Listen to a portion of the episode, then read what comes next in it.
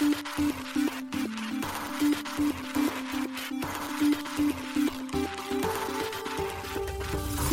しい経済ニュース。この番組では現当社のメディア新しい経済がブロックチェーン仮想通貨フィンテックに関する日々のニュース解説を平日毎日音声コンテンツでお届けしています。そして新しい経済ではブロックチェーン仮想通貨に関するニュース解説記事やインタビュー記事学習記事などのたくさんのコンテンツを掲載しております。ぜひ新しいひらがな経済漢字で検索してメディアもチェックしてください。そして LINE 公式アカウントではメディアの更新情報を配信しております。LINE 公式アカウントにもぜひご登録ください。現当社新しい経済編集部の大塚です。高橋です。はい本日は9月の14日木曜日です。今日のニュースいきましょう。キャンプファイヤーが Web3 事業進出。新会社ライブ4を設立 FTX 暗号資産売却の裁判承認を得る。フォビが HTX にリブランディング。10周年記念で。暗号資産取引所コイン X のハッキングに北朝鮮ハッカー集団ラザルス関与か被害総額は約81億円超。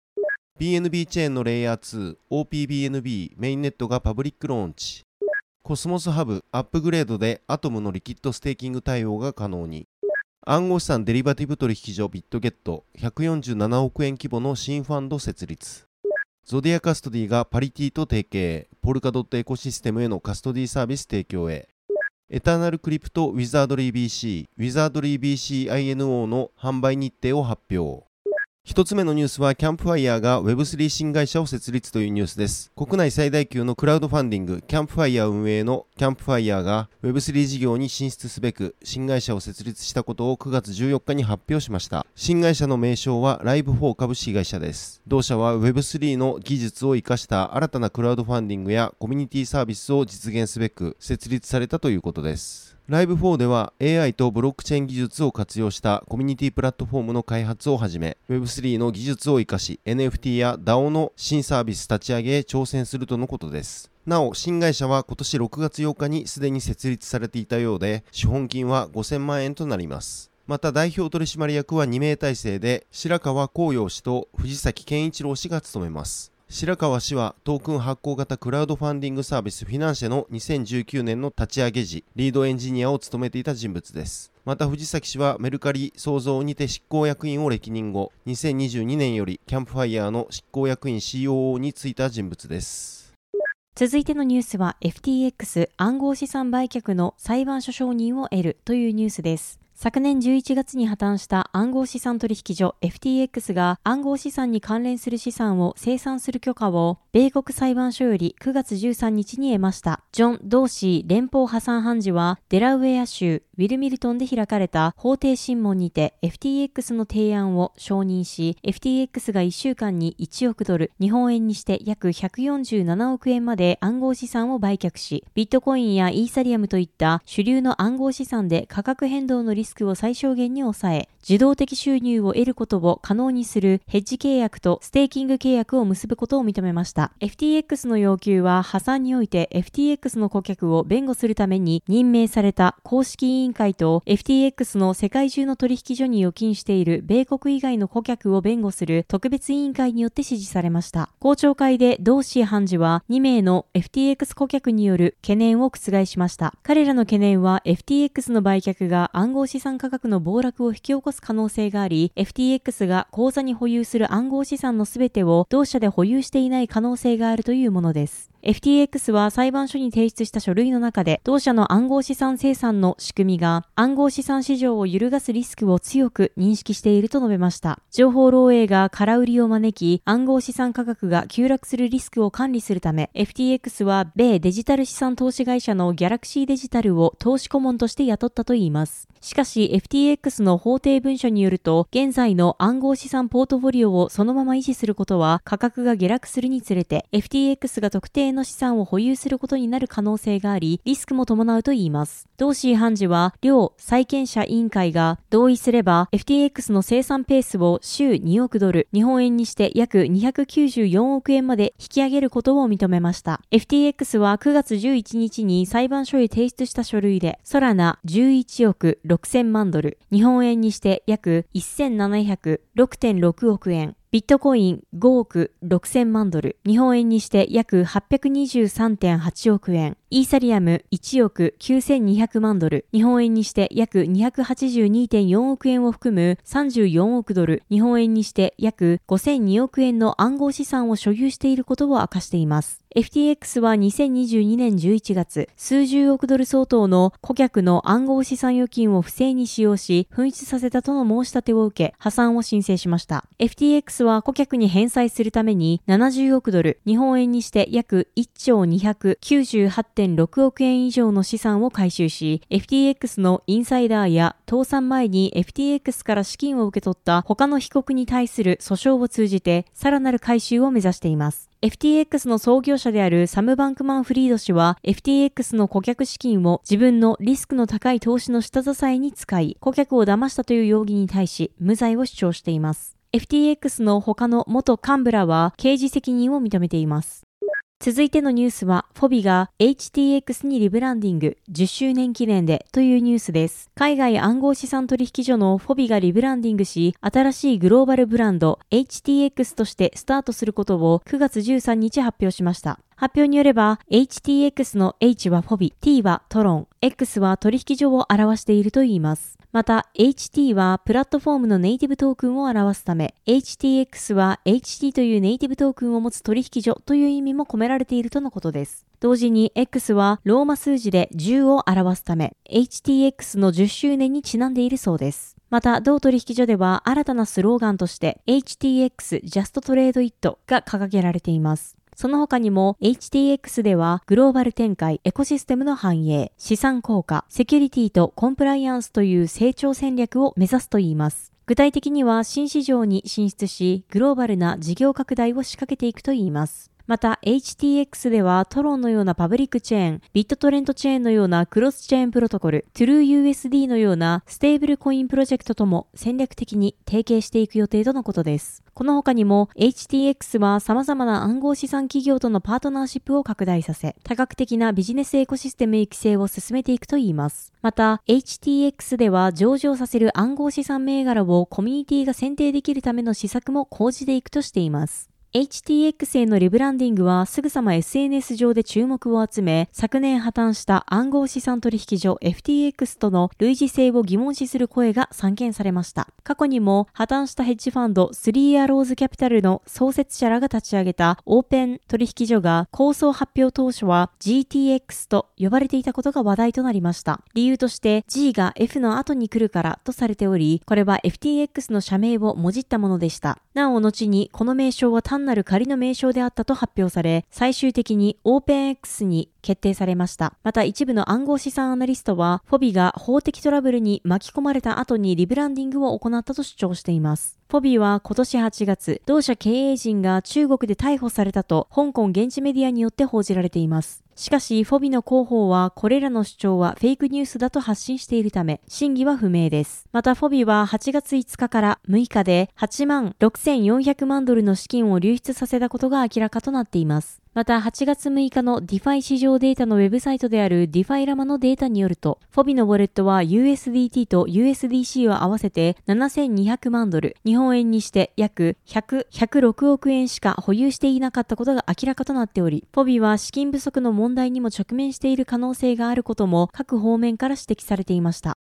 続いてのニュースは暗号資産取引所コイン X のハッキングに北朝鮮ハッカー集団ラザルス関与か被害総額は約81億円超というニュースです。9月12日に発生した大手暗号資産取引所コイン X の資金流出事件には北朝鮮に関連するハッカー集団ラザルスが関与していたようです。ブロックチェーンセキュリティ会社スローミストが9月13日報告しました。コイン X の資金流出事件は同社のホットウォレットから時価790万ドル相当、日本円にして約11.8億円相当の約4947イーサリアムが過去に取引履歴のない外部のアドレスに送信されたというものです。その後、ダイ、ビットコイン、ザ・グラフ、柴犬トークンなど様々な銘柄の暗号資産が外部アドレスに送られています。スローミストによれば、この資金流出に関する被害総額は5500万ドル、日本円にして約81億円以上だといいます。ハッキングを受けた翌日の9月13日、コイン X は不審な出金があったものの、ユーザー資金は安全であるとし、被害を受けたユーザーに対しては、ハッキングによる損失について100%の保証を行うと保証しました。また、コイン X はセキュリティ強化のため、一時的に入出金を停止。同取引所は問題を徹底的に調査するための特別チームを設置し、事件に関する報告書を近日中に公表するとしています。また、スローミストは同社が確認したオンチェーンでの動きから、暗号資産ベースのオンラインカジノプラットフォーム、ステーク .com へのハッキングにも、コイン X のハッキングに関与したハッカーが関連している可能性があると述べています。9月4日頃発生したこの事件では、ステーク .com が外部からの不正ハッキングにより、約4100万ドル、日本円にして約60.3億円の暗号資産を流出させられる被害を受けていました。同事件は9月7日、米国連邦捜査局 FBI により、ラザルスとの関与が確認されています。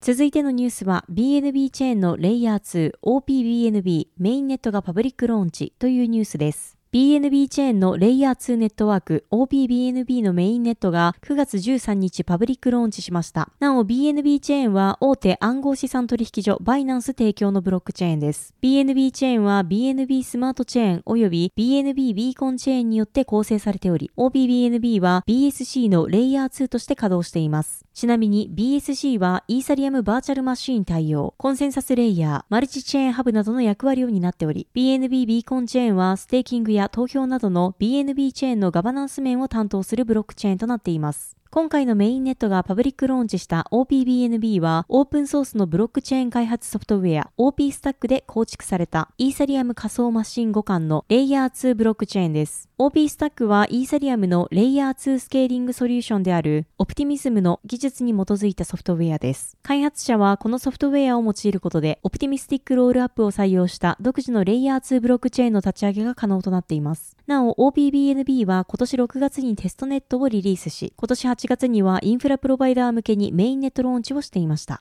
公表されているテストネットの実績として3500万件以上のオンチェーントランザクションの処理が行われたほか43万5972のユニークウォレットアドレスが接続されたといいます。また150以上の DApps がデプロイされたとのことです。テストネットのパフォーマンスとしては約1秒の高速ブロックタイムとなっており1日8万6000以上のブロックが処理されるとのことです。1日10から15万件のトランザクションが処理されたとのことです。続いてのニュースはアトムのリキッドステーキング可能にというニュースです。コスモス系ネットワークをつなげる役割を持つブロックチェーンコスモスハブがアップグレードによりバリデーターにステーキングされたネイティブトークンアトムをリキッドステーキングアトムに変換できるようになりました。コスモスハブは9月12日13時頃ブロック高1698550にてガイア V12 アップグレードを実施。これにはコスモスハブへのリキッドステーキングモジュールの実装が含まれていました。なお、リキッドステーキングとは、ステーキングによりロックした資産と1対1の割合で価値を担保したトークンを新たに発行することで、ステーキングに参加し利回りを得ながらも、発行したトークンによる運用を可能にするサービスです。また、ステーキングとは、バリデーターと呼ばれるデータの検証、承認を行う処理主体が、暗号資産の生成やブロックチェーンの安定稼働を支える対価として、暗号資産を受け取れる仕組みです。なお、ステーキングは、コンセンサスアルゴリズムの POS を採用するブロックチェーンで実行が可能となっています。コンセンサスアルゴリズムとは、暗号資産のブロックを追加する際の合意形成のアルゴリズムのことです。今回コスモスハブにてリキッドステーキングモジュールが導入されたことにより、リキッドステーキングプロバイダーはステーキングされたアトムをリキッドステークアトムへ変換し、ユーザーへ提供可能になりました。これによりユーザーはステーキング報酬を得たまま他のディファイで資産が運用できるようになったというわけです。ちなみにコスモスハブのステーキングでは預けていたアトムを手元に戻す際に21日間のロック期間を待つ必要があります。現在、アトムとリキッドステークアトムが引き換え可能なリキッドステーキングプロバイダーはストライドと P ステークとなっています。ストライドではアトムと引き換えに ST アトムが、P ステークでは STK アトムが手に入ります。また発表によると、リキッドステーキングアトムの供給量はアトムのステーキング総量の25%に制限されるといいます。ただしこの制限は今後のガバナンス投票を通じて将来的に増減する可能性があるということです。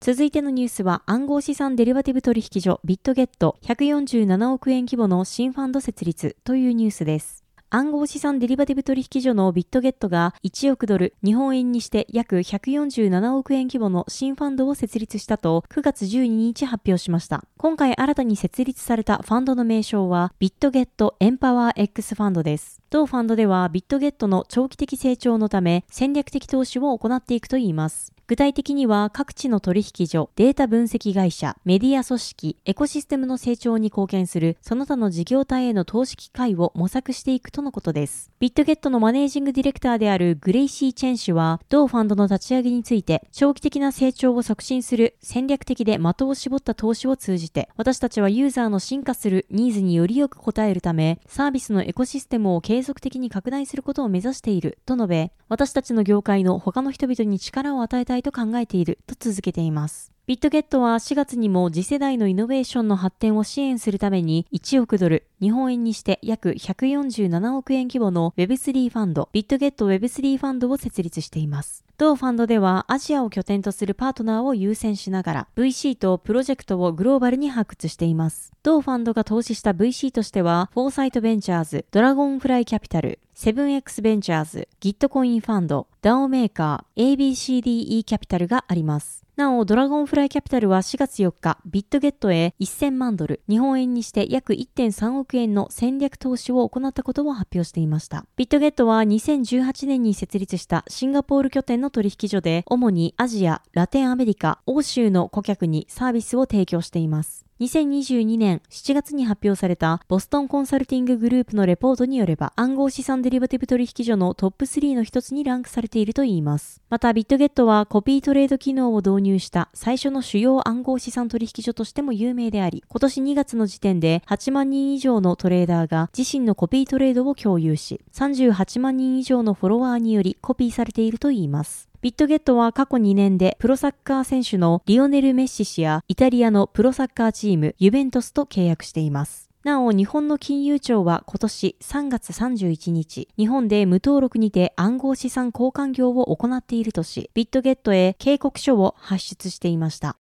続いてのニュースは、ゾディアカストディがポルカドットエコシステムにカストディサービス提供というニュースです。機関投資家向けカストディソリューション提供のゾディアカストディがパリティテクノロジーズと長期にわたる戦略的パートナーシップ締結を9月13日発表しました。これによりゾディアカストディはポルカドットエコシステムへカストディサービスを提供するといいます。またゾディアカストディは金融機関向けにポルカドットエコシステムへのアクセス機会の促進と銀行グレードのデジタル資産保管サービスの提供が可能になったということです。また、ゾディアカストディは金融機関向けにポルカドットエコシステムへのアクセス機会を促進するということです。その他にも、同エコシステムへ銀行グレードのデジタル資産保管サービスの提供が今回の提携により可能になったということです。今回の提携を通じて両社は金融機関によるポルカドットエコシステムへのアクセス範囲を広げるため、ポルカドットのネイティブトークンドットを金融機関がステーキングできるサービスの提供を予定しているということです。なお資産はゾディアカストディのコールドウォレットに保管されるとのことです。なお発表によると、ゾディアカストディによる暗号資産交換業者 VASP としての活動は、各管轄区内のマネーロンダリング要件に従って、イギリスの金融規制当局、アイルランド中央銀行、